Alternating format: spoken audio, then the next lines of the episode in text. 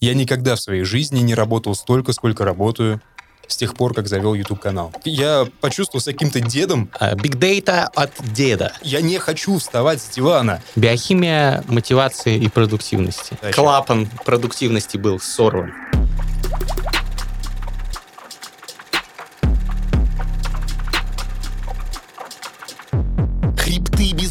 Долины кайфа. Это все атрибуты, неизменные атрибуты лучшего в этой вселенной. Подкаст об инсайтах, исследованиях и трендах, то есть терминальное чтиво, который, как всегда, ведут Гриша Мастридер. И Александр Форсайт. И сегодня у нас в гостях замечательный блогер, креатор, обладатель просто бархатнейшего голоса. Готовьте свои ушки, друзья. Это Максим Дейган. Так произносится, да, псевдоним? Да, по- по- по-правильному, да. Да, да, да. Привет, Максим. Спасибо, Привет, что залетел привет. к нам. Да, спасибо. Спасибо, что позвали. Здравствуйте. Спасибо, Здравствуйте. очень приятно. Очень приятно. Очень. Это действительно безумно приятно. Очень хорошее рукопожатие. Знаешь, по рукопожатию можно о многом э, говорить. Ну да, когда вот невнятно как-то жмут руку, сразу человек какой-то мутный Да, вот, кажется. вот эти квелые пальцы, знаешь, которые тебе подаются, ты такой... А тут прям приятно. Я тоже этого не понимаю, но мне обычно стыдно признаваться, что это не очень приятно, потому что некоторые, ну, просто привыкли жать руку так, как бы... Ну да, Да, бесхарактерность определенная. Но судя по можно, с другой стороны, можно это как-то невербально показывать. Знаешь, ты вот руку пожал так, вот, и дальше пошел. Вот. И, может быть, человек когда-нибудь сделает выводы, если он чуткий. Если он чуткий. Если нет, то все потеряно. Здравствуй. Привет. Как дела в Алмате? Вообще расскажи, что тут происходит. В Алмате отлично, погода отличная, горы невероятные. Я просто... Вот больше всего, от чего я кайфую здесь, это от природы, потому что я каждые выходные выбираюсь в горы. Каждые выходные. Будучи жителем центрального региона, где равнины вообще везде, а в Москве, например, увидеть закат солнца по-настоящему практически невозможно за многоэтажками, сюда я приехал, у меня есть спальник горы, я просто обомлел. Ну а уж люди здесь какие замечательные. То есть, прожив полгода на, в западном Казахстане, не в обиду западным казахстанцам, но мне очень не хватало творческих тусовок, и переехав сюда, за два месяца я познакомился с таким огромным количеством творческих людей, с которым не мог познакомиться даже в Москве, потому что, чтобы в Москве с кем-то встретиться, нужно запланировать встречи за несколько месяцев до этой встречи, а в Алматы просто все происходит как-то само собой. В этом плане город волшебный, конечно. Топ-5 творческих людей, которых ты просто а, каким-то вот э, органическим путем встретил в Алмате. Топ-5 — это большой топ, но... Ну, давай хотя бы топ-3. Топ-3, хорошо. Я познакомился здесь со Славой Мерлоу, Угу. вот, и просто это было совершенно и внезапно, и супер casual, обычно, без каких-то там предустановок, ожиданий. Просто встретились, просто поболтали. Такой, А он вау. сейчас, по-моему, не тут, он сейчас уже в Москве, мне кажется. Он, Он ездит, постоянно, да. Слава, мы тебя, кстати, ждем. Мы списывались, так что давай, приходи. Я думаю, это вполне возможно. И остальные люди — это не медийные люди, но это тоже люди и из его тусовки, и из каких-то других тусовок, связанные там с каким-то Мгм, продакшеном. мгм. Конкретно имен, имен называть смысла нет, но это люди, которых, которых я уже с радостью хотел бы считать друзьями, потому что такого общения мне, например, в Нижнем Новгороде, в Москве не хватало. Казалось бы, в Москве. Все в Москве. Но переехав однажды в Москву и прожив там полгода, я столкнулся с суровой реальностью, что э, встретиться с кем-то, как я и говорил, очень сложно. И Все занятые, да, деловые. но это не, не изменило, не перевернуло мою жизнь. А в Алматы как будто такие вот какие-то изменения происходят сами собой, как я и говорил до этого. В конце концов, я сейчас сижу на первом в своей, в своей жизни подкасте. Для меня это супер.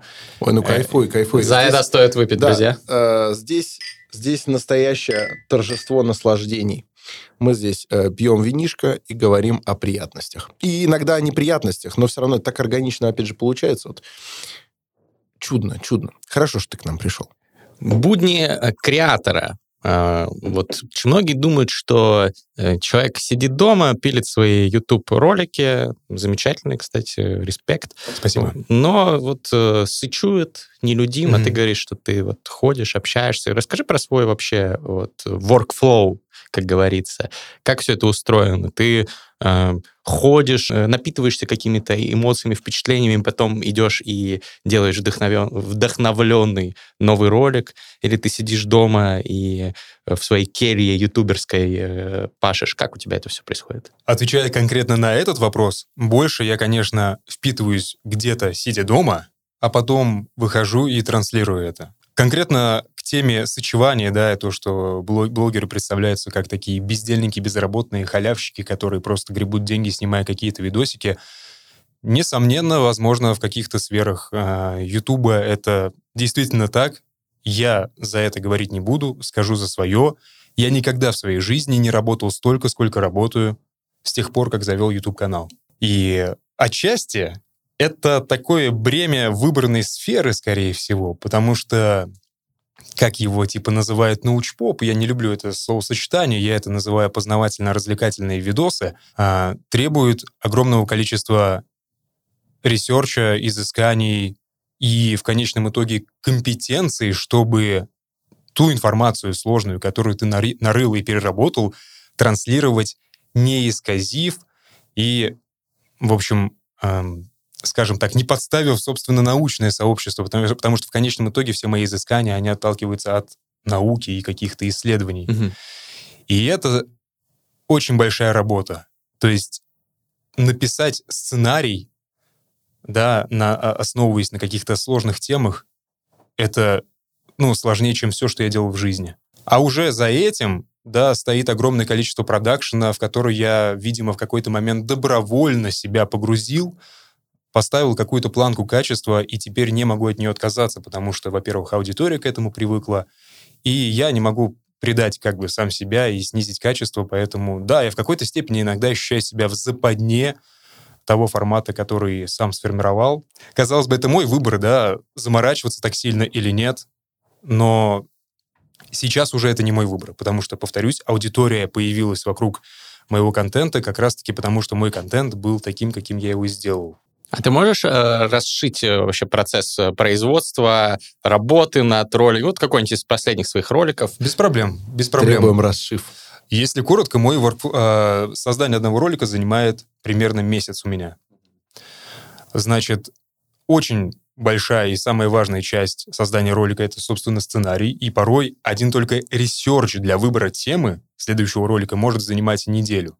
А как ты выбираешь тему? Ты из тех ютуберов, которые смотрят там VidIQ, специальное приложение? Вообще не пользуюсь там, плагинами. поисковые все эти слова, нет? Нет, нет. А, это отчасти рабочая формула, действительно, если ты видишь, что какая-то тема залетела, делай то же самое, только немножко по-другому, и высасывай из этого хайпа просмотр, пока это работает. Здесь я, опять же, отчасти заложник своих убеждений о том, что контент все-таки а, в какой-то степени должен быть уникальным, и это мои личные загоны. То есть для меня важно снимать ролики про то, что для меня самого стало откровением. Иначе я просто теряю интерес, и это превращается в стопроцентную рутину, которая не приносит никаких эмоций, приводит к выгоранию и просто, ну, отвратительно. То есть это должно быть что-то, что тебя дико вдохновляет, такой, блин, надо сделать про это ролик. А, да, да. Как есть... ты находишь эти вещи на регулярной основе? Это абсолютно хаотичный процесс. Это может быть просто общение с какими-то людьми, которые донесли мне какие-то новые идеи или там идеи не новые, но о которых я не задумывался в том ключе, в котором они про них рассказали. Это либо просто рандомное чтение рандомных статей в попытках найти что-то, что меня цепанет. Но очень часто это какая-то моя личная боль, которую я в своей жизни наблюдаю. Потом я начинаю разбирать, как решить эту проблему. Ну, например? Вот все мои ролики, допустим, про культ продуктивности, да, который приводит к, выгор... к выгоранию, про отсутствие мотивации, да, у меня ролик, соответственно, про мотивацию. И понятно, что, ну, все уже все знают там про мотивацию, про продуктивность, все эти коучинговские штуки, они сейчас очень популярны, но это не решает проблему людей. Это очень часто не решает проблемы людей, как и не решало мои проблемы. Поэтому я начинал копаться глубже, да, какие научные корни у этих проблем, какие когнитивные процессы, какая биохимия происходит, и почему я не хочу встать с дивана. А, почему? И... Или ты хочешь? Я в последнее время не хочу вставать с дивана. Но я знаю, почему я не хочу вставать с дивана, и я делаю определенные махинации, которые, э, скажем так, обманывают мой организм, и мне начинает хотеться встать с дивана. Расскажи. Закончу мысль конечно, насчет конечно. того, как я выбираю тему. То есть, да, это очень часто именно моя боль. И мне кажется прикольным, когда ты про что-то рассказываешь, включать в тему ролика свою личную историю угу. и то, как ты, как такой же человек, как и зритель, решал эту проблему. Не просто смотрите, я какой-то, какая-то говорящая голова, я вам рассказываю лекцию про то-то, про то-то. А смотрите, я говорящая голова, у которой такие же проблемы, как у вас. Это я такой же живой человек, который не, хочет просыпаться с утра, которому впадло там следить за питанием, заниматься физкультурой, как, у которого постоянно прокрастинация. И вот как я пытаюсь ее решить. Вот что я узнал, давайте попробуем вместе разобраться. Вот эта концепция меня цепляет, и я надеюсь, цепляет зрителей. Вот таким образом я вот выбираю темы. Если э, брать конкретно, ну, это блок Возьмем тогда блок мотивации, например, да? Так. Супер попсовый. Раньше, долгое время, я был адептом разделения мотивации и дисциплины и ротовал исключительно за дисциплину, дис дискредитируя мотивацию. У меня был лозунг, который я, можно сказать, с таким красным флагом э, пытался до всех донести, что мотивация ненадежна, дисциплина непобедима. Меня прям-таки триггерило и бомбило, когда люди э, строили свои планы, там, рассказывали о каких-то своих идеях исключительно на, на волне эмоций и мотивации. Когда кто-то посмотрел какой-то фильм, какую-то хрень, и такой, блин, все, я вот этот проект сейчас сделаю, сейчас я вот это там вообще... Посмотрел Рокки и такой... Да, да, да, да, да, вот эта вот тема даже меня очень сильно бомбила в свое время. Там, знаете, есть видеоролики для качков, где там типа motivation... Там Войтенко. Motivation compilation, где там... Каждый день на одно отжимание больше. Да, you can do it, там, все. Я такой, я, вот. я, я, я такой, блин, конечно, классно, но среди моих и знакомых, и близких людей, что самое болезненное, конечно, ну и в целом вообще, да, в социуме постоянно наблюдаю, как люди на этом накалываются, как они сегодня смотивированы, завтра мотивация проходит, и ничего не получается. В итоге разочарование и еще более глубокая яма. Поэтому я всегда говорил, ребята, мотивация — говно вообще просто в жопу мотивацию, дисциплину, ебать. Ой, матом нельзя ругаться. Можно, можно. Можно, можно. отлично. Мотив... Но я, я в какой-то момент столкнулся с тем, что упование на дисциплину приводит к... Ненавижу это слово, но оно приводит к выгоранию, опять же, да, а, к бессилию, и я начал разбираться, какого хрена моя идеальная формула, я же осознанный человек, который сам может понять, почему я должен делать это, это, это, я просто это делаю, потому что я, блядь, сильно дисциплинированный чел. Но оказалось, все довольно примитивно просто объясняется. Мы как бы биохимические ро- роботы, которые очень много своих действий а, воспроизводим в зависимости от процессов, которые происходят в нашей голове без нашего непосредственного вмешательства. И я начал разбираться с темой мотивации и осознал, что она не отдельная структура, которая работает вопреки дисциплине, а это напарник дисциплины. То есть если есть какой-то биохимический механизм, который довольно эффективно может спровоцировать нас к выполнению каких-то действий, надо быть полнейшим дебилом, чтобы отвергать этот механизм и не пользоваться им. То есть это как, знаете, я почувствовал с каким-то дедом, э, который вместо того, чтобы электропилой там напилить быстренько, там, бензопилой напилить себе дров на зиму, такой, я, нет, вот, блядь, топор, это заебись, старая школа, всю жизнь топором рубили и буду топором рубить, идите в жопу, пиздюки со своими бензопилами, халява какая-то, вот топором-то вот мы я ну, кстати, по... в этом есть что-то. Но при этом, при этом, знаешь, что сделает мудрый? Мудрый бензопилой напилит стволик на чурбачки, а чурбачки потом колуном поколят. Ага. Понимаешь? Потому что ты, во-первых, комбинируешь деятельность, да, меньше устаешь, вот не, не заебываешься. Но и вайп ты... все равно есть вот этот Конечно. Не, колуном, колуном помахать это самое то. Деда можно понять. Деда можно понять. В... Дело даже не в этом, а в том, что слепой консерватизм, то есть здесь возникло противоречие. Я был в какой-то степени консерватором, который отвергал мотивацию, и можно сказать, отвергал, как в Советском Союзе не признавали существование психики, да, вот типа, что ты грустишь, какая депрессия, ты иди работай, козел. я, я это вообще всегда, я это никогда не любил, этот подход. И здесь оказалось, что я сам этот подход э, э, котирую, отвергая естественные процессы психические, и говоря, что ты ленивая жопа, ты что, иди просто, иди встал и сделал. Блять, я не могу, мне хуево, я не, я не хочу вставать с дивана.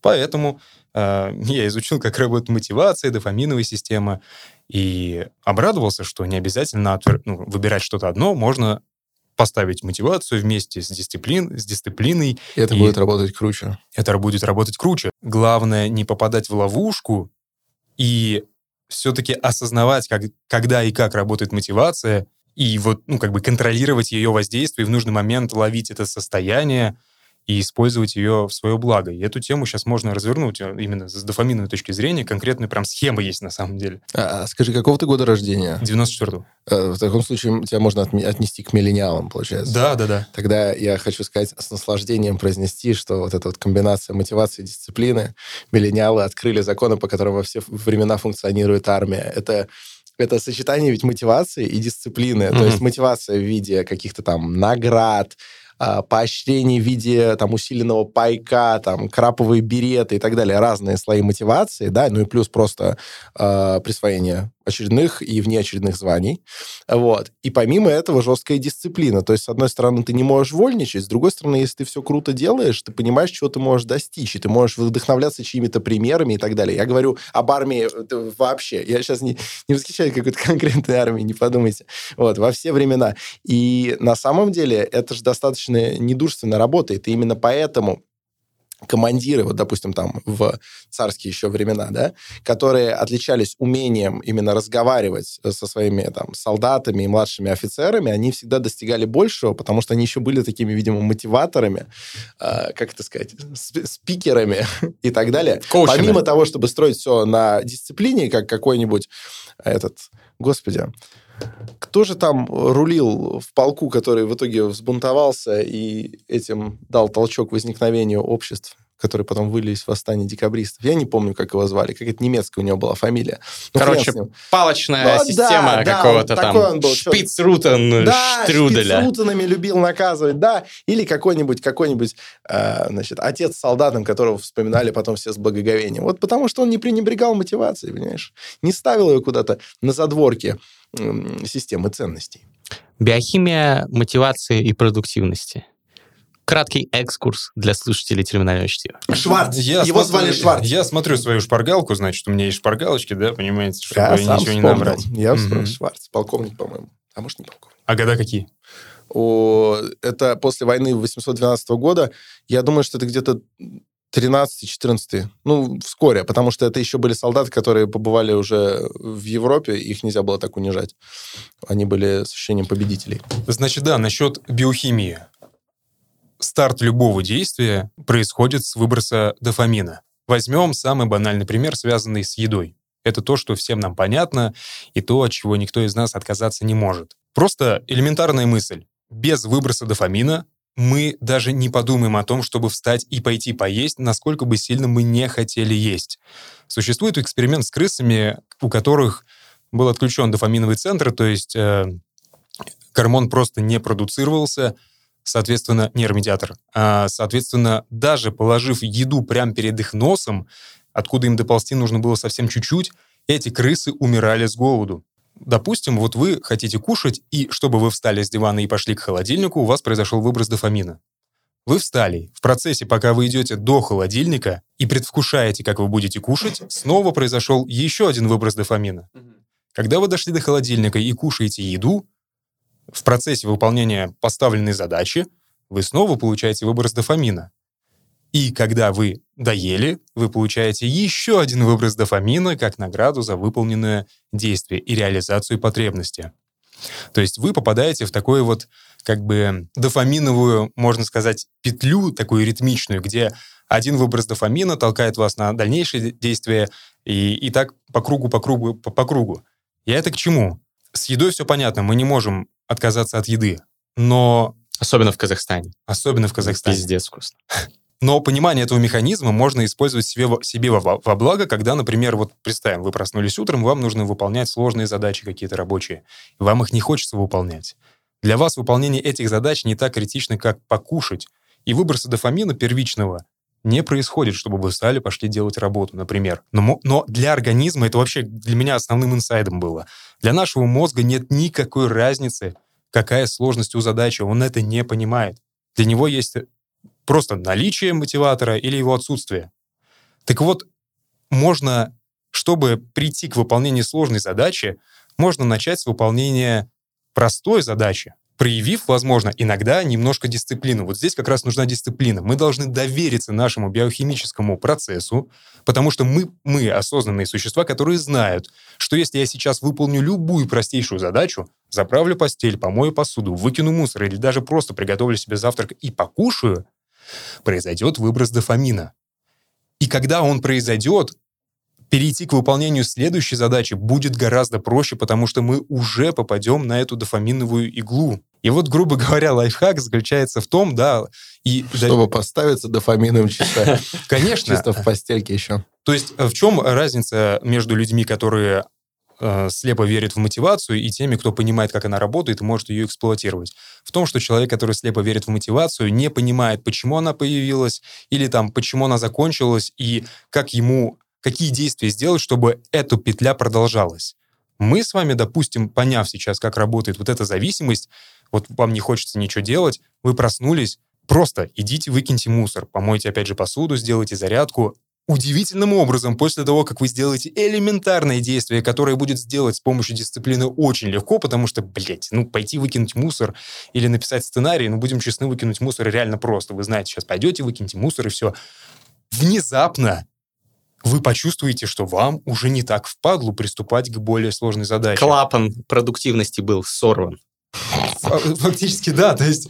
Э, Шпингалеты это, это, реально, это реально гребаная биохимическая магия, э, осознав которую стало гораздо проще, проще приступать к любым самым сложным задачам. Это крутой лайфхак. Я в качестве этой первичной задачи использую просто задачу встать. Знаешь, если я встал. Бывает сложно. Да. Да, это же, ну, типа чуть-чуть, но это уже большое, на самом деле, дело. Да, главное, повторюсь, не забывать, что чтобы получить выброс дофамина, не обязательно делать грандиозную задачу. По большому счету, если вы получите, получите Нобелевскую премию или просто выкинете мусор или помоете грязную посуду, на биохимическом уровне произойдет практически то же самое. Это главный инсайт, который mm-hmm. я осознал. Ну, ну вопрос скажи, интенсивности Не просто. скажи, потому что после Нобелевской премии будет сначала, значит, Нобелевская лекция, потом жесткая попойка. И это в биохимическом смысле уже, внесение дополнительных переменных. Так что кое-что новое появится в биохимии мозга. А так, в целом, я очень... Это, блин, очень интересно. Это интересно. И это работает. То есть, если ты встал и просто на зубах такой, окей, просто там 15 раз отжался, да. после этого ты уже сможешь сесть за сценарий более охотно? Либо, ну, да, сто процентов. Круто. Потому что, потому, опять же, это вопрос доверия нашей То есть биохимической системе. упомянутый дед, который с утра берет гантельку... Конечно. Он прав, на самом деле. Оп, и потом пошел уже и в огородец. Да, дедовские мудрости, они вообще почти все основаны на нейронауках, просто их еще не существовало, но были опытным путем. обнаружены. Да. Это знаешь, как э, я читал, я читал, что горный козел, он э, ходит по тропам, типа он выбирает те же на самом деле точки, по которым пройти, которые выбрал бы наиболее опытный альпинист, анализируя вот этот склон, mm-hmm. типа как по нему пройти. Но он же делает это интуитивно, он же даже не может пос- посмотреть со стороны. Ну, он такой, ну, туповатый объективно. Вот. Пугливый такой. Но и прыгает. Вот это примерно, понимаешь, дедовские методы. Дед, он не то чтобы туповатый и пугливый ни в коем случае, но он просто, он просто прощупал верный путь. А мы теперь за ним вот открываем закономерности. Он собрал uh, big data, Big Data от деда, который за свою жизнь он много просто всего повидал, его уже нейросетка Это обучилась. Big Data дед. Да. Кроме шуток у козла просто реально Big Data собранная ну, постоянно многими, многими поколениями а, ну, таких да, же козлов. Да. А, за козлов. За козлов, да. Вот на самом деле всегда меня бесило, О. Ну, вот это вот во многих книгах я прочитал не десятки, а, наверное, сотни книг там про продуктивность и так далее. Знаю, как, как, как и ты. Вот. И э, а, подход адептов вот этого сначала съешьте лягушку. Блять, вот в этом-то и проблема. Как мне съесть ебаную лягушку? Я не могу сделать это. То есть а они предлагают, ну, первым делом, вот для тех, кто не, не в курсе, да. Э, сначала съешьте лягушку, это значит, что первым делом сделайте самое сложное дело, которое вам нужно э, в течение дня. А дальше уже все остальное будет легко. Ну, конечно, блядь, будет легко, потому что ты сделал самое сложное А как начать его делать? Вот лучше начните с чего-то попроще, Я, правда. кстати, не, не согласен даже. И, опять же, говорю за себя, и важный дисклеймер. Я не ученый, не, биохим, не биохимик, не биолог. Это мой личный experience изучения каких-то научных данных в совокупности с моим личным опытом, да, ну, просто такой дисклеймер, чтобы, если что, у кого-то не сработает, никто не обижался. Можете пользоваться, пробовать, можете нет. Так вот, есть такой прикол, который я услышал в фильме «Нимфоманка», Первой или во второй части? В первой части. Там был этот дед, э, да, такой набожный, который общался с этой вот главной героиней. Короче, он говорит, я вот делю людей на два типа. Представим, что вы правша, мы все правша, допустим, и вот людей делю на два типа. Те, кто сначала стригут ногти на левой руке, mm-hmm. на которой проще стричь, mm-hmm, yeah. и те, которые стригут под, на правой сначала. И он такой говорит, и вот те, которые сначала стригут на правую, это будут вообще мужичары, потому что они не боятся браться за сложные задачи, а вообще такие крутые каменные. И девочка ему говорит, слушай, а я вот стригу сначала на левой, потому что это самая простая задача. И когда эту задачу я выполняю, та задача, которая осталась, она становится самой простой задачей. Мудро. И, вот, это можно экстраполировать на эту тему как раз, что вот там советуют съесть лягушку, да, что сделай самое сложное, а остальное станет делать проще. Но проблема в том, что этот совет, он губителен тем, что в итоге люди могут вообще ничего не сделать. Да, но да. Э, это да, но есть на самом деле аргумент в пользу э, подстригания ногтей сначала на правой. Объясню. Так. Это да, это более сложная задача, и к ней приходится относиться более внимательно, потому что ты хуже контролишь левую руку, и приходится, значит, внимательно заморачиваться. Но как только я это сделал, после этого левую я могу стричь практически на автомате. Я уже включаю ролик на ютубе, и мне потом не придется его прерывать. Я потом положу эту кусалочку для ногтей, пойду там что-то, там, не знаю, Эм, что-нибудь еще делать, там, не знаю, расчесывать бороду пальцами возле зеркала, ну, чем там еще мужики занимаются, да, и, и так далее. Но у меня уже не придется прерывать ну, ролик. Понял. Вот, потому что, потому что я уже то, на что надо прям сосредоточиться, уже сделал. И там Юрий Хованский, соответственно, не будет останавливаться в рассказывании мне э, новостей недели. А, а если бы я сначала стриг левую, я бы сразу включил Юрия Хованского, посмотрел, а потом такой, ладно, Юр, пауза. М-м-м и уже я забыл, что он там говорил, была ли рубрика на маленьком плоту или еще нет. Ну, я понял. Ценитель. Но понятно, что с ногтями это все равно метафора. В реальной жизни задачки на простые и сложные делятся не только потому, что ты где-то можешь отвлечься в процессе, а где-то нет. Просто зачастую простая задачка отнимает меньше времени, либо mm она просто понятней.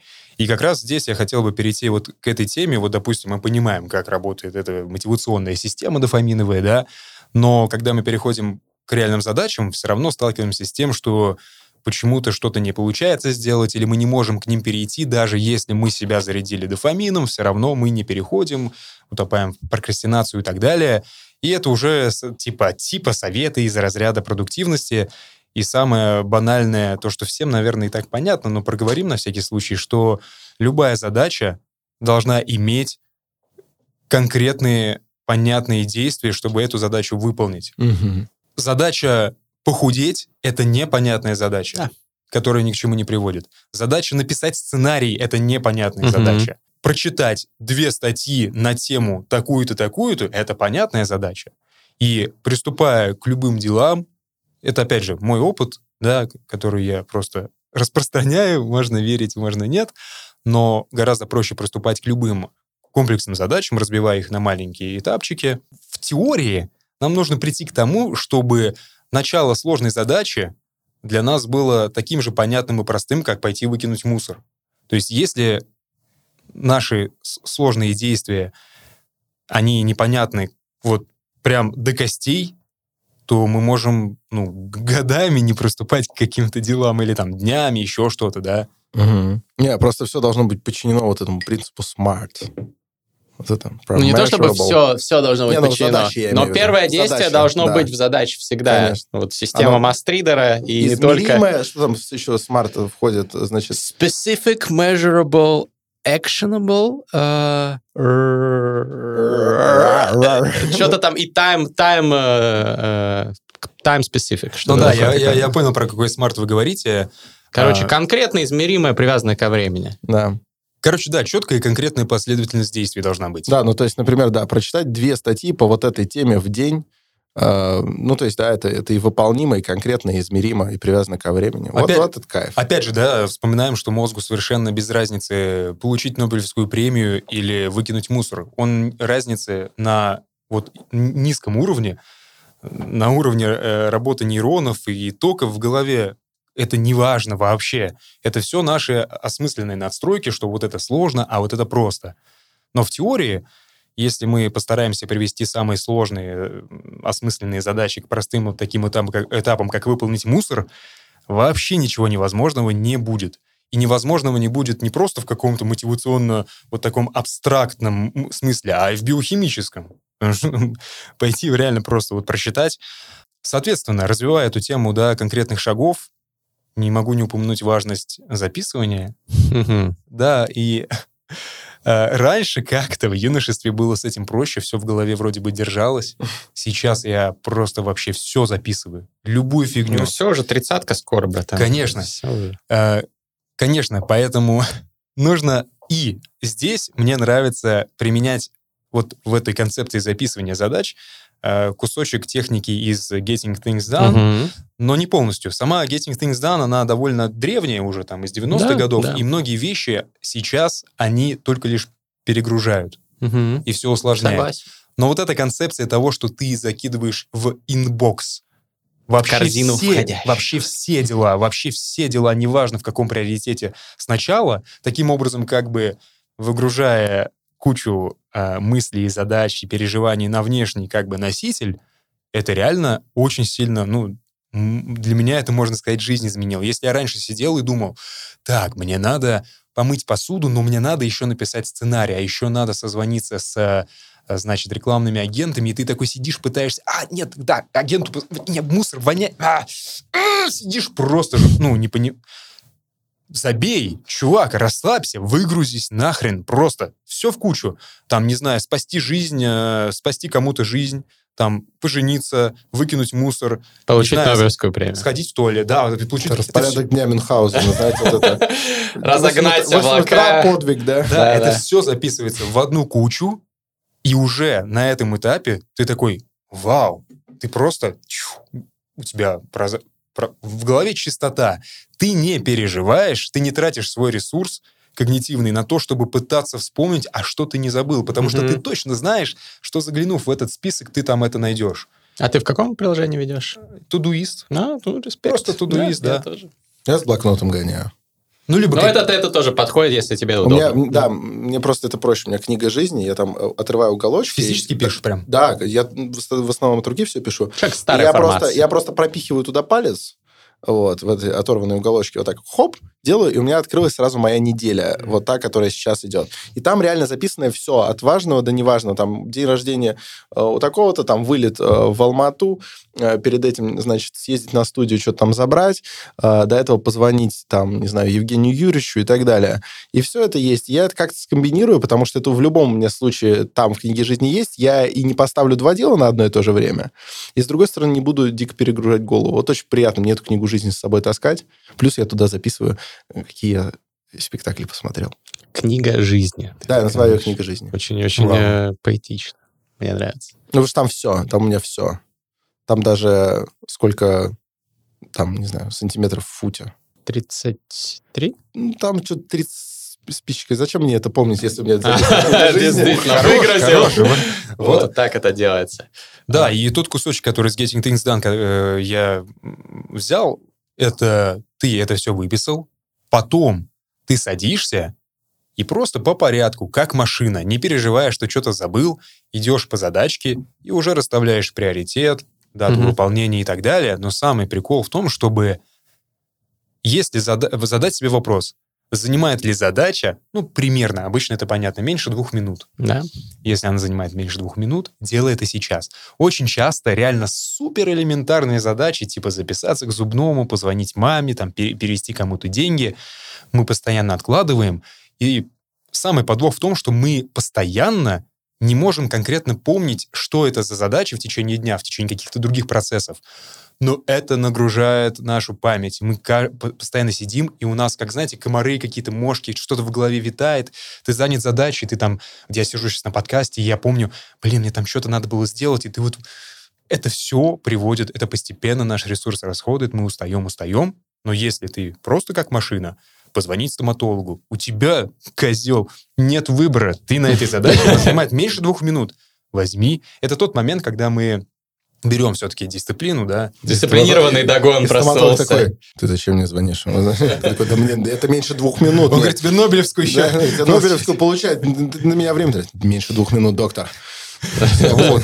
И получается так классно, что это опять же вот эта магия, что вау, а, а оказывается так просто, оказывается у меня сегодня не так много дел, и все понятно сразу, потому что ты много вот этой мишуры, каких-то вот непонятных мелких штук, которые тебя грузили, ты от них избавился буквально за 10 минут. Oh, yeah. Это просто музыка для моих ушей. Ну, я Это не знаю, ты кайф. в курсе нет, у меня есть даже своя система, в которой там в основу легла и GTD, и там другие всякие вещи, которые я изучил. Система Мастридера называется. А, Вот, и поэтому ты расскажешь, я такой, да, да, это, Круто. это просто топчик.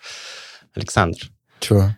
ну, э, давайте... э, я вижу, что вы просто э, ожидающе смотрите на меня. Не, ну давайте ты просто перейдем... так, ты меня зачем-то позвал, я...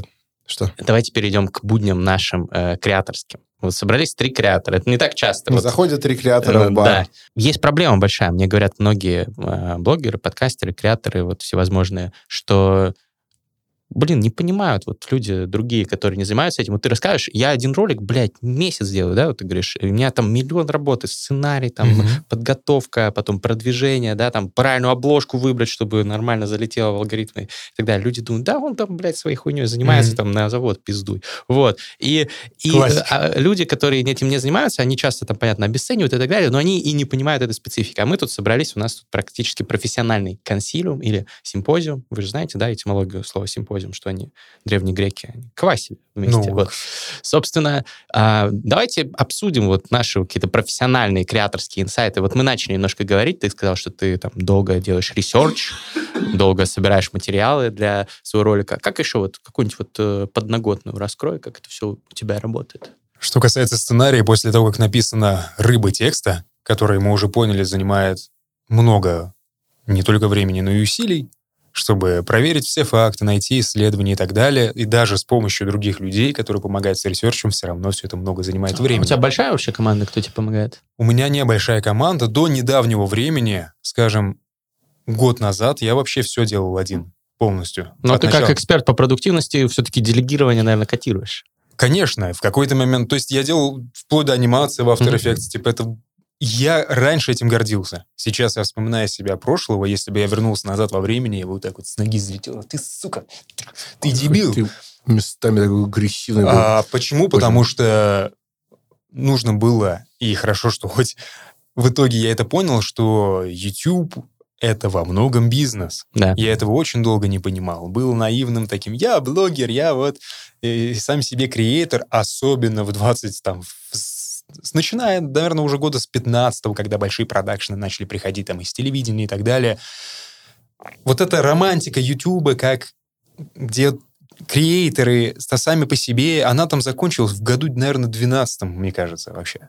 Сейчас YouTube — это реально, если это прям твоя работа, которая приносит тебе деньги, то я убежден, ну, 90% случаев это реально бизнес, а бизнес — это команда, делегирование и так далее. Короче, Мгм. Конечно же, когда я понял, что так, либо я начинаю хотя бы частично относиться к этому как к бизнесу, либо я просто сдохну, потому что я физически прям умирал, реально, я не спал, я все, я этим гордился. В какой-то момент я, у меня начала отказывать память, тело, я перестал успевать, подписчики не растут, расход, э, доход не растет, я начинаю становиться недовольным. Тогда нахрена я это делаю? Правильно? Я в какой-то момент думаю, так, а вот я работал в офисе там год назад, и мне было классно, а сейчас мне не классно. Нахера тогда я этим занимаюсь? Я перестал получать удовольствие от всего, от положительных комментариев, от там каких-то новых спецэффектов, которые я засунул в ролик, от того, что там э, я что-то узнал. Меня спасло, собственно, восприятие этого дела как бизнеса. Соответственно, сейчас у меня, у меня есть сценарий, в основном я все равно сам пишу, но есть люди, которые помогают факт-чекингом заниматься, О, это проверять, круто. проверять гипотезы. То есть, например, я говорю, вот есть идея насчет такой темы, и мне кажется, было бы прикольно рассказать это, это, это. Пожалуйста, посмотри, что можно нарыть по этой теме. И мне там Excel-табличку составляют, где пишут какие-то там... Вот есть статья, она там вот про это, можно взять это, это, это. Потом это все компилируется, да, делается рыба, это уже много работы довольно, и очень много времени конкретно у меня, потому что я выбрал такой формат роликов, занимает прописывание мизансцены. То есть мой сценарий это целиком и полностью до слова прописан, прописанная речь, которая будет конкретно в ролике. У меня в сценарии прописано вплоть до ракурса, который будет в определенной сцене в определенное время. Это музыка для моих ушек. Вплоть до фокусного расстояния. Типа там, знаете, вот это я снимаю на 30 миллиметров, это на 85, а вот это на 17 сантиметров. Вот это круто. Вот режиссер просто сидит. Да, понимаешь, то была музыка для ушек, э, значит, э, автора системы Мастридера, здесь музыка для моих режиссерских ушек. Какой... Спасибо. Да. Спасибо. Вот так. Не, у тебя видно, у тебя видно, конечно, по твоим роликам, что все очень тщательно, скрупулезно. Да, это, опять же, не факт, что это обязательно было бы, чтобы получить ну, будем говорить просто, тот же выхлоп финансовый, ту же аудиторию и так далее. И более того, я практически уверен, если бы я расслабил булки и делал бы, делал бы проще, я бы был сейчас и популярнее там, и зарабатывал бы больше, скорее всего. Ну, и вот самый близкий пример — «Утопия шоу», э, и он это не скрывает, и мне рассказывал, и всем рассказывал, что для него, из его заморочки в продакшене, они нужны ему. Чтобы первую очередь. кайфовать больше. Да. У меня похожая Мотивация. история. Да, у меня похожая история. Я изначально канал начал с позиции «я хочу самореализовываться, хочу в съемке, в монтаже, в том, сём, я хочу вот так снять, хочу вот так показать». И это до сих пор штука тянется, но частично я все-таки сейчас разделил, что 50% это хобби, 50% я вот заморачиваюсь и страдаю, чтобы получить это внутреннее удовлетворение, и 50% я все-таки оптимизирую и делаю бизнес. Пока что перекос, конечно, в сторону страданий, будем честны. Реально, не нужна мне такая камера, не нужно мне три объектива каждый, там, там техники на миллион рублей с каналом. Ну, короче, это все не обязательно на самом деле. Я там микрофоны пробую разные, там, с миллионом плагинов, чтобы там чуть-чуть звук... У меня доходит до абсурда, когда я записываю за кадр целый день, там, экспериментирую со звуком, зову свою девушку, говорю, послушай, такое говно, я тут настраивал, получилось. Она говорит, а что изменилось? Типа, это показатель, это человек, который живет со мной и со мной и уже чувствует малейшие изменения, казалось бы, в моих там настроечках, каких-то штучках, и она все равно это не видит. Но ты не думаешь, что, может быть, настало время чуть-чуть э, вот действительно рожать булки, и перфекционизм может быть губителен? То есть, если ты Конечно, кайфуешь от губителен. этого, да, а э, если кайф- кайфуешь, то без проблем. Но если тебя это угнетает, Вот если топа говорит, что, чуваки, вообще нет проблем, это мое хобби, я кайфую, то я, это такой, я вынужден признаться, я часто страдаю в продакшене. Я прям, иногда у меня прям такой, бля, да я не хочу больше это снимать. Но я не могу не снять какую-то сраную сцену не на четыре ракурса с девятью источниками света. Все равно не могу. Я пока не разобрался до конца, где эта проблема. Это даже не перфекционизм, потому что я стал от этого отказываться. Я стал писать меньше количество дублей. У меня есть прогресс, скажем так. Я сейчас как на приеме психотерапевта, типа, или клуб анонимных перфекционистов, Да. или клуб анонимных киношников, знаете, типа, «Ай, чтобы снять там одну сцену, я использовал пять объективов. Типа, когда там на iPhone... мы- и молча так. А там на самом деле смотрят 480p, там, знаете, на э, этом 80% просмотров с телефона, и типа иди в жопу вообще.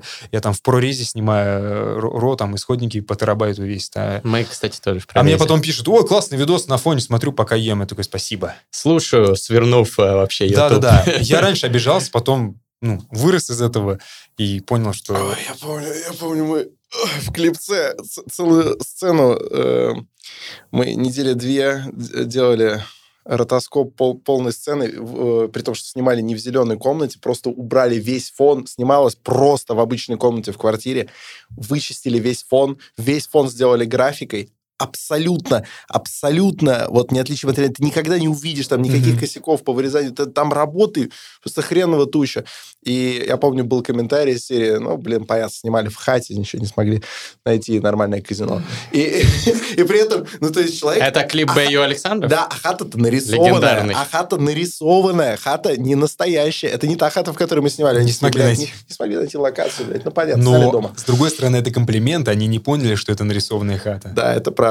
Это правда. Ой, опять, опять, так, так это всю жизнь, так это всю жизнь. Вот я сижу и думаю, вот я зачем, зачем я взрослым, опытным артистам говорю, вот здесь сделайте паузу, ну и посмотрите на него чуть подольше, ну кому это надо? Это, это неоправданный жест. Я просто вижу, что так будет лучше, так будет интереснее, так зритель на секунду здесь вспорхнет сердцем и дальше смотреть будет. Кому это? Это не обязательно. Никак это не изменит нарратив повествования, ничего не будет, просто, просто будет чуть-чуть лучше. И я уже не могу отпустить эту мысль. Если я им скажу, ладно, э, господа, ладно, продолжаем, не будем сейчас на этом останавливаться, я потом буду обедать в столовой театральной, и такой, блин, надо было сказать, надо было сказать, и все равно потом скажу. Вот я не могу от таких вещей отказываться. Смотри, не могу рожать булки. Такая мысль у меня по этому поводу. Да, можно было проще, можно было расслабить булки, но я в этом вижу тоже, на самом деле, не неоправданные жертвы, а в итоге стратегическое преимущество. И оно может сработать даже вне YouTube в дальнейшей жизни. Объясняю, что я имею в виду. Что во-первых, вот если мы возьмем двух зрителей и покажем два разных ролика, где в одном ролике чувак заморачивался с каждым там кадром, снимал на много ракурсов, а другой человек снял ролик на iPhone, то задав вопрос, где качественнее, там, где лучше, просто блиц-опрос, человек не обязательно понимает, что здесь там какая-то камера mm-hmm. использована. Он просто интуитивно, ну, вот это круче, это круче. Когда я начал замечать такие комментарии или оценку людей, с которыми общаюсь вживую, что, слушай, качественно, я начал понимать, что, а как я могу быть уверен, что это их реакция как раз-таки не производная вот тех моих заморочек и перфекционизма, который я применил. Но это определенно влияет. Как вопрос только, это... какой процент и конечно. где надо останавливаться Каждый следующий процент, он, конечно, требует непропорционально больше усилий. Да? И То есть принцип есть... предельной полезности тоже какой-то. Конечно, но даже если мы вот это уберем момент, я пока вот так вот заморачиваюсь, пока ты заморачиваешься, да, мы получаем опыт, мы развиваемся. И в какой-то момент, когда мы все-таки такие, хватит, я расслабляю булки и снимаю говно, наше говно, которое будет, будет нам лучше. даваться вот так, оно будет лучше другого говна. Да. Вот это, кстати, это, кстати, мудро. И получается фильм «Адреналин», который снят вообще-то на фотике, и когда еще фотики не были такими вот, на которые можно вот поснимать, и будет кинокачество, mm-hmm. просто снято на фотике, но ребята уже так поднаторели в съемках там клипов, рекламы на супердорогое оборудование, что они сознательно это применили, такие, будем на фотике снимать, получится охерительно. И получилось охерительно. Да. Вот. А если бы не было такого опыта, это бы не работало Конечно. на определенные задачи, типа, что это все живое, ты чувствуешь себя участником действия. Это просто было бы снято снято кустарно. Просто говно да. снято на фотик да. было бы. А так, вот это очень мудрая мысль на самом деле. Это, это, это меня успокаивает и mm-hmm. вдохновляет. Это знаешь, в тот момент, когда... Знаешь, что когда разожмешь булки, да. там так пойдет. В какой-то момент я... Сорта говна будут э, Конечно, различаться. Конечно. И, я, я, я себя этим успокаиваю, что нет, чувак, это не зря. То есть в локальной конкретной ситуации, да, вот конкретно взятый ролик, там реклама, которая была размещена, и там зрители, подписчики, которые его посмотрели, это бесполезно. Это mm-hmm. не, не было нужно.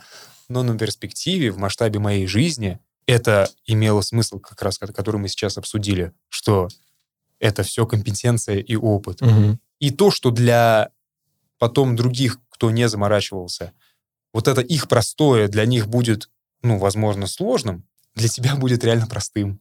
Ну и даже если про написание сценария, в котором ты э, занимаешься сам и отмечал это особо, даже если ты в какой-то момент передашь э, это сценаристу, который будет на тебя работать, тебе с твоим опытом написания сценариев будет э, гораздо проще вычитать и сразу видеть, что тут немножко не подходит, там подправить и как-то скорректировать, Конечно. чем угу. если бы ты сразу изначально заказывал сценарий и не понимал, где хорошо написано, где плохо. Вот именно. Вот, да, так что это, это, это понятно. Я поэтому не переживаю. Я говорю, что стратегическое преимущество, которое даже может быть не связано с моим каналом, если у меня в один день канал закончится, он точно закончится в один день, да, мы тут не в розовом мире живем, где вот я всю жизнь буду ютубером, ха-ха, а завтра, Тиктокером станешь. Завтра закрывает YouTube, я понимаю, что я могу взять на себя продюсерские какие-то функции. Я и понимаю, как работает съемка, как работает написание мизансцены, как это потом все разворачивается в режиссуре и так далее, как звук настроить, почему здесь звук говно, а почему не говно. Что нужно сделать, чтобы тот самый человек, который будет заниматься этой рутиной со звуком, сделал это быстрее и эффективнее. Чек-листы ему пропишешь, и все да, будет идеально. И вот в этом я нахожу для себя оправдание, почему я до сих пор не расслабляю булки. Замечательный ответ. А э, чуть-чуть да расскажи про команду. Кто тебе еще помогает, кроме ресерчеров? Смотри, есть, да, я, я написал мизансцену, в которой все вообще прописано, и у меня сами съемки, говорящая голова, 90% это именно постановка То есть я вплоть до интонации перечитываю текст и продумываю, какая интонация Мгм. будет в, в конкретной фразе. Ну, мне так нравится. Это вот Егор Зырянов мне по башке сейчас дал, то, что он садится такой, «С- ты, ты чё, херня? А я сижу там, думаю, сегодня мы поговорим Сегодня мы поговорим, и такой думаю, а как лучше? Может, так вот сказать или вот так? То есть, ну, это Понятно, почему ты месяц делаешь ролик. Как бы. том- в том Это числе. еще быстро, с учетом всего этого. Да, ну, то есть это уже сейчас быстрее. Раньше вообще кошмар был. Сейчас я делаю это все быстрее. Опять же, да, то есть я вот это выстрадал, и теперь реально те сложные вещи, которые, может быть, у кого-то другого заняли бы два месяца, у меня месяц занимают. Следующий этап я записываю за кадр. Это надо сделать в самом начале, чтобы, Закадровый голос. чтобы как можно быстрее проделегировать анимации, то есть а, нарисо- обрисовку анимаций. Это делает специальный человек. Да. Motion дизайнер. Да, раньше я делал все это сам, выжрал э, кучу говна из этого, потому что, ну, я ненавижу After Effects. А, Я очень устал это делать, но зато теперь, да, опять же, нанимая аниматора, я даже не умею уже нажимать так. А он, прикинь, нанял, он, приходит, хм, а ты бы, если бы сам не занимался, сам бы, если бы ты этим не занимался, ты бы и не понял, что это не тот аниматор. А так ты уже в курсе. Ты уже в курсе, говоришь, старичок, Юрий Быков, ну Где перестань, возьмись обратно. за- Такой кастинг анима. А мне пишут на почту еще, и там видео присылают. Ну, наверное, это аниматоры, да. А, То есть я уже физически кнопки нажимаю не так хорошо, как эти люди. У Мгм. меня даже в команде есть парнишка там 16... Он был еще школьником, когда я его взял. Сейчас он уже там в университет на первый курс поступил. И я вижу, что он охренеть как нажимает кнопки. Он там такие спецэффекты ебашит. Я вообще без понятия, как они делаются. Но он не понимает, почему вот этот спецэффект говно, а вот этот классный. За счет того, что я долгое время делал что-то сам, да, и большая насмотренность, и я как режиссер. То есть, опять же, да, условный Кристофер Нолан не должен разбираться, как ему пленку заправлять в камеру IMAX, там, да, знаете. Но он наверняка когда-то это делал, может, на каком-то уровне это понимает. Да, Если бы да, он да. никогда не трогал камеру, он бы не снял такие шедевры. Вот в чем прикол. И, опять же, это на тему того, что все это не зря. Потому Мгм. что потом все эти вот заморочки, они перерастут в управленческую функцию. Сто процентов. Мне об этом говорил э, Лео Габриадзе несколько лет назад. Э, мы- Легендарный режиссер. Ну, э, нет, это Ризо легендарный, а Лео это популярный. А. Это Бока и Жока. Да, да, да, ну, это его сын. Вот, короче, он мне объяснял, и я сказал, что да, я примерно по такой же теме и двигаюсь, но интуитивно не знал, почему. Это вот опять такая закольцованная композиция у нас получается. А, он мне говорил, что вот чуть-чуть поработай на чьей-нибудь, не на своей постановке, на чьей-нибудь постановке, напросись и хоть бесплатно поработай осветителем, поработай монтировщиком на какой-нибудь постановке. Монтировщик — это И так далее. тот, кто монтирует видео? Тот, кто декорации ставит и с- с- переменой декорации занимается. А, И да, ты не станешь лучшим машинистом сцены, поработав на паре спектаклей. Ты не станешь самым охренительным осветителем или каким-нибудь гафером в кино, поработав ассистентом на паре фильмов или тоже постановок и так далее и тому подобное. Но потом, когда ты будешь осуществлять, например, режиссерские или тем более продюсерские функции, во-первых, ты будешь иметь способность говорить с ними на их языке. Не объяснять им как-то коряво своими художественными идеями, что вот я здесь такой свет хочу. Не буду говорить, какой, блядь, какой ты свет хочешь. А ты им сможешь сказать, свети под себя, контровика немножко дай и пушечкой так поработай. Все, ну, что-то условно. Это раз. Во-вторых, ты будешь э, понимать по-осветительски, ставишь ты вообще реальную задачу или нереальную. Подходящий это тут свет или нет. Может быть, тебе, только кажется, что он удачный, а любой осветитель, честно, тебе в глаза за это плюнет, ну, думает, ну, что я буду спорить что с режиссером? дурачок не понимает. Вот, и так далее. И так, на самом деле, в любой сфере. Да, это да, правда. И в любой творческой сфере, на самом деле, чем ты больше набрал компетенций, не став в каждой из этих сфер лучшим при этом, ты, на самом деле, потом можешь отделять зерна от плевел и реально набирать к себе лучших. Ну, Как мой ментор Оскар Хартман говорит, я десятиборец, я изучил разные постиг, там спорт, там семья, бизнес, филантропия, там и так далее. Jack of all trades. Да, Jack of all trade. Мастер на все, всех ремесел, на все руки. Вот, ну вот и мы приходим медленно к тому, что креатор — это действительно человек, который совмещает все кучу профессий, там, Конечно. и сценарист, и там проектный менеджер, Это и просто комбайн. э, э, значит, организатор, и режиссер, и все, все остальное. И маркетолог, Да, то есть sales. коротко за- за- замкнем, значит, эту историю про workflow. Отдаю на делегирование, прописать ТЗ, понять, что ты хочешь получить, тоже определенные компетенции, понятно, это может занять время, какие-то правки, неправки, обучение команды, да, ты можешь взять сразу как коммерческих, дорогущих ребят, но им, возможно, будет насрать на то, что ты делаешь, либо они будут стоить столько, сколько у тебя нет бюджета, будем честны. Я попадал в такие ситуации, когда резко аниматор отваливался, я писал просто в киношный чат, типа, нужны аниматоры. Мне там чуваки пишут, я такой, вау, красиво, сколько? Они там... Миллиард. Они там столько. Я такой, ага, все понятно. Я пойду After Effects скачаю заново, короче. Ну, то есть, опять же, да, чтобы понимать, а тебя надули вообще или нет? Ну, он это реально столько стоит или это ну, какая-то хрень?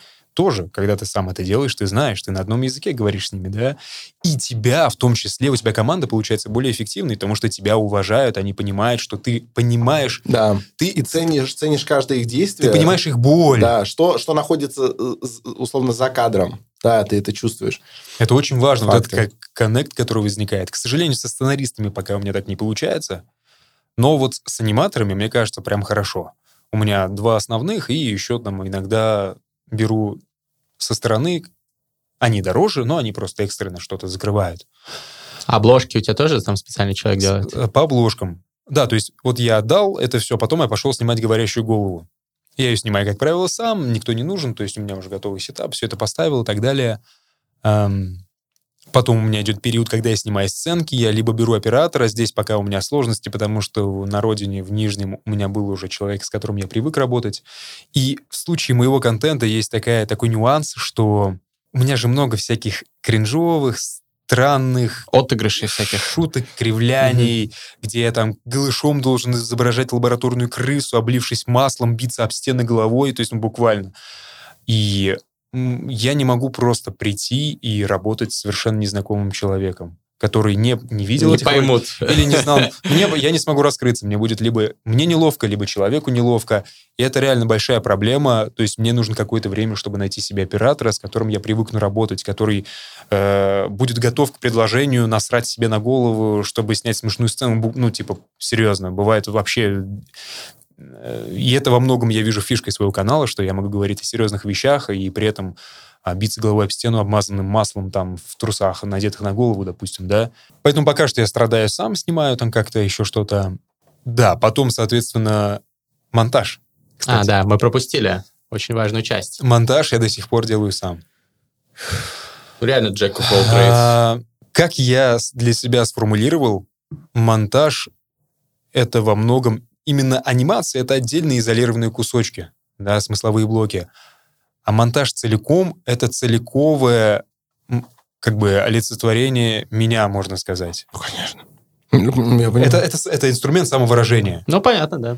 Монтаж это, это анимация, это вот на этом заводе собираются шасси, на этом двигатели, да. на этом, значит, э, значит всякая э, авионика готовится. Но потом из этого должен получиться финальный самолет, который, Конечно. собственно, и будет называться Airbus A320. Да, да, вот я Airbus, я да. не могу, чтобы кто-то вместо... Конечно. Я... финальная сборка будет, блядь, в Тулузе, потому что где же еще? Честно, я пытаюсь делегировать монтаж тоже, особенно после общения с Егором Заряновым. Не знаю, напоминаю его, но он просто очень эффективен в плане вот, производства mm-hmm. роликов по части бизнеса. Он крутой чувак. Да, и я вот именно этой бизнесовой части завидую. Как я говорил, что у меня сейчас перекос сильный я хочу 50 на 50 выйти хотя бы. Это тяжело. Реально, я пытался. Ну, я по-прежнему пытаюсь, но пока что я монтирую сам. Полностью собираю это все как конструктор. И да, превьюшки. Макеты превьюшки я делаю тоже сам. Почему? Потому что оказалось, что пока что мне быстрее изобразить в макете свою фантазию чем объяснить? Быстрее, чем объяснить. Не, ну тогда ок. Да. Но фина- финальную обработку, Отдаешь да, уже. Конечно. То есть это я уже пережил хотя бы. Угу. Я, я признался, я не умею рисовать цвет, я не умею там тоси-боси. Я могу накидать, то есть я с, сам себя фоткаю там, как-то вставляю там текст, тоси-боси, отдаю, ком, скидываю PSD-файл э, и говорю, сделай пиздата. И мне рисуют пиздата. Вот. Я обычно войс записываю, говорю, блядь, нарисуй, пожалуйста, вот меня и гостя, конечно, мы летим на, блядь, волшебных метлах, а там вот шрифт, как у Кристофера Нолана, и вот так, и Я, человек делает. я пытался, но у меня каждый раз это не устраивает. Вот, например, в анимациях мне потребовалось больше года, чтобы человек реально вот так понимал. Потому это что он привык, с он человеком, привык, да, он знает, ш- что значит сделай вот, чтобы прям вот здесь было а, dude, god damn. И он такой, а, dude, god damn, я понял. Вот, на это надо время. С привычками пока так не получилось.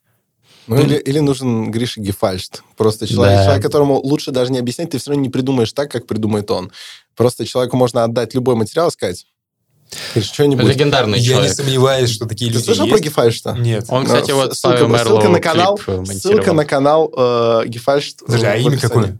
Гриша. А, Гриша, нет. Хорошее Не, имя. я, я, я, я тебе клянусь, ты просто... У него, у него визионерский юмор, Ага. он, он шутит такими вещами, он может пошутить светом, Мгм. он может пошутить, э, ну, звуком это понятно, еще ладно, но он вот может реально светом пошутить.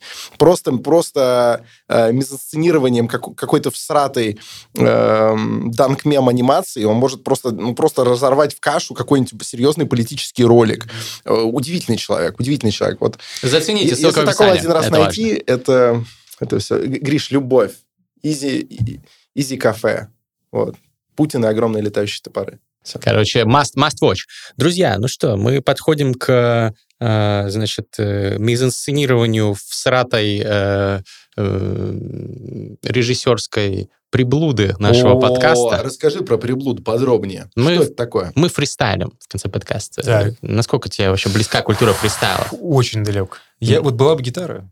Ну вот на самом Ну, деле... была бы гитара, мы бы тоже тут. Была бы гитара, э, мы бы тоже пофристайлили, но у нас может быть с гитары, я не знаю, правда, потому что мы не слышим бит, под который мы фристайлили, мы слышим его впервые. Сегодня это бит от Silum Beats, э, нашего замечательного одного из битмейкеров, а, под которым мы будем на ходу наваливать рифмованные строчки по мотивам вот этого подкаста. Ты можешь участвовать, можешь нет. Всегда это повышает э, очков стрит credibility, если ты залетаешь на бит, но никакого принуждения Понял. Понял. без харасмента фристайлового. Вот. Только уши немножко похарасим. Э, Вам всем, друзья, не забываем писать комментарий фристайл очень-очень кринж или фристайл очень-очень краш для того, чтобы поддержать этот выпуск и оценить фристайл. Мы всегда трепетно относимся к вашему э, фидбэку. Простите за обилие англицизмов, но что уж поделать, э, таково время. Это мертвый язык. Ну да, как латынь. Когда-нибудь, Ну да, кстати, возможно, а- английский реально будет языком, как латынь, мертвым, на котором вот ученые и теологи общаются. Ой, теологи это будут говорить на, блядь, тиктокерском. Обожаю теологов. Ну что, канаемся, кто первый? Вот сначала надо сказать сакраментальное. Диджей, заводи это дерьмо. Канаемся, кто первый? Первый ножницы. Давай. Раз, два, три. Раз, два, три. Так, Каша, э, еще раз. Нет, а ты тоже всталишь? Я подумаю Давай. Раз, Раз, два, три. Раз, два, три. Ты. Сука, ебаный насос, там реально была гитара. Я не слышал этого бита подавно. Факты, правда, этот братка Мог бы раскидать, он, кстати, поехал в Октау Потом посел Западный Казахстан, пока я еду Алмата Сап, я встретил Славу Марлу И пару других чуваков Марлю Надел на себя а потом пошел писать этот сценарий, этот ресерч, блядь, а, превьюшка анимация. Я ебашил и заебался. Yeah. Дофамин выделился, когда вынес мусор. Я сказал привет, подошел какой-то мусор. Говорит, ты кто такой? Я ютубер-бой Посмотри сценарий, месяц я ебашил пролетарий. Был я раньше, но потом начал я фристайлить этими текстами. И новый объектив поставил лям на оборудку я потратил бабки, потом поднял их снова. Блять, креатор папка 500 тысяч подписчиков. Все сказали, нихуя себе Я не знаю почему, но это был крутой продакшн Yeah. Пару месяцев назад мы сидели в баре С Тёмаем Польским и Славой Марлом Он тогда мне рассказывал про свой новый проект Который сейчас выходит в станкет И он тогда мне вроде ничего не говорил Про то, что надо стать и монтажером, и режиссером всего. Но я как дебил именно так и сделал. Даже немножечко в монтировке поднаторел. Это не то же самое, что монтажерское искусство. Это вот висит штанкет, да и хуй с ним. Yeah. На него даже нельзя повесить свет Потому что на штанкет запрещено вешать свет No. Сука, только падуги и всякие там кулисы. А вообще лучше, чтоб штанкет был лысым. Потому что иначе это нарушение техники безопасности О-о-о Небезопасности, Небезопасно техника безопасности. Безопасности Если выгорел, попусти Попусти и послушай папин стиль. Dude, goddamn. Сейчас будет, будет э, раз этот... э, подкасте. yeah. Все, что ты скажешь, будет хорошо Ой, никогда не фристайлил. Но это не страшно.